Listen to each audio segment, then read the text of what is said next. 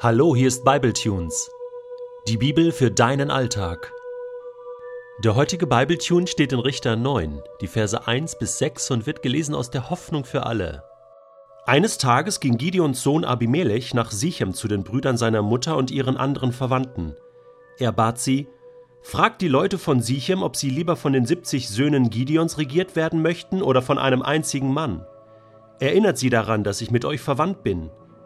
Die Brüder seiner Mutter erzählten allen Einwohnern Sichems, was Abimelech ihnen aufgetragen hatte.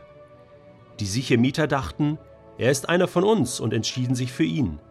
Sie gaben ihm 70 Silberstücke aus dem Tempelschatz des Götzen Baal Berit. Mit dem Geld heuerte Abimelech eine Bande gewissenloser Männer an und zog mit ihnen nach Ofra, wo die Familie seines Vaters lebte. Dort ermordete er seine eigenen Brüder, die 70 Söhne Gideons. Er tötete sie alle auf ein und demselben Felsblock. Nur Jotham, der jüngste Sohn Gideons, blieb am Leben, weil er sich versteckt hatte. Danach versammelten sich alle Einwohner Sichems und die Bewohner der Festung bei dem Baum, der als Denkmal diente.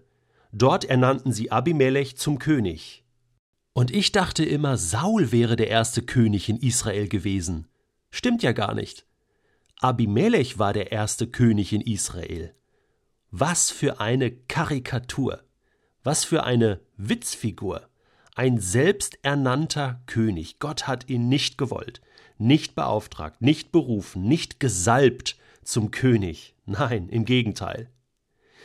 Er, Abimelech, ein Sohn Gideons. Gideon war von Gott beauftragt, hat Israel von seinen Feinden befreit. Abimelech, ein Sohn aus Sichem, den Gideon mit einer Nebenfrau zeugte, hatte über 70 Söhne. Tja, und dieser eine wird seiner ganzen Familie zum Verhängnis. Es kommt zu einem Brudermord, zu einem 70-fachen Brudermord. Irgendwoher kennen wir das doch, oder? Ja, der erste Brudermord, den finden wir schon quasi im Umfeld des Paradieses vom Garten Eden. Kain bringt seinen Bruder Abel um. Auch er wollte König sein sozusagen, wollte die Nummer eins sein, war neidisch auf Abel. Und wohin hat das geführt?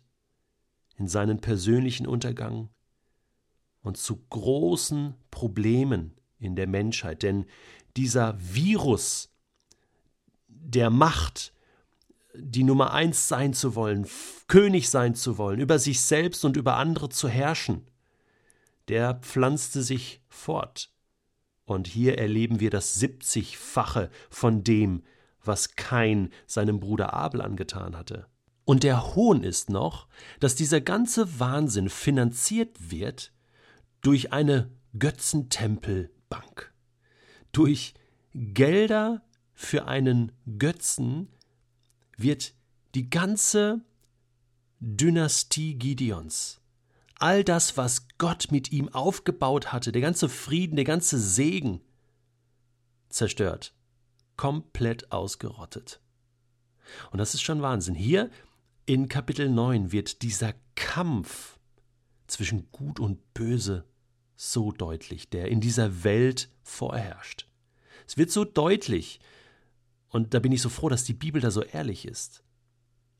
Da, wo Gott nicht am Werk ist, da, wo er ausgegrenzt wird, da, wo Menschen ihr Machtbestreben durchsetzen, egal wie, egal wo, das fängt im Kleinen an, hört im Großen auf. Da geht es so zu. Da kommen Menschen um. Da werden Menschen umgebracht, um die Ecke gebracht, ausgeschlossen. Und das ist bis heute so geblieben. Das steckt, dieses Virus steckt im Menschen drin. Ich will die Nummer eins sein.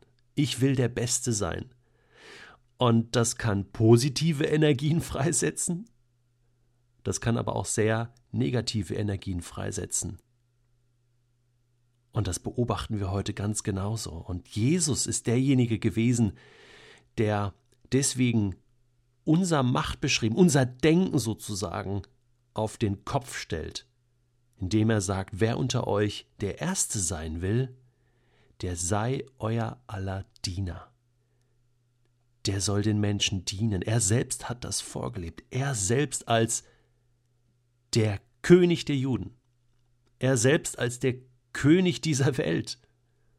Als der König der Könige, der Herr der Herren. Hat deutlich gemacht, wenn wir nur die Macht wollen, wird es immer zur Zerstörung führen, zur Tyrannei, zum Untergang. Aber wenn ich anfange, im Kleinen mich der Macht Gottes zu unterordnen und mich zu entscheiden für seine Liebesstrategie in dieser Welt, dann kann ich anfangen, mein Umfeld machtvoll zu verändern, so wie Gott es haben möchte. Das fängt im Kleinen an, ganz privat bei dir zu Hause, in deinen vier Wänden. Und das hört auf in den großen Kontexten. Beziehungsweise, da soll es nicht aufhören, da soll es weitergehen. Wo Menschen politische Verantwortung tragen. Wo Menschen regieren. In unserem Land, in anderen Ländern. Wenn ich das lese, dann kann ich nur rufen und beten. Ihr Menschen, die ihr Regierungsverantwortung tragt in dieser Welt, das ist euch von Gott gegeben. Unterordnet euch seiner Macht. Unterordnet euch seiner Liebe und fangt an, in Liebe zu regieren und zu entscheiden. Dann seid ihr die wahren Könige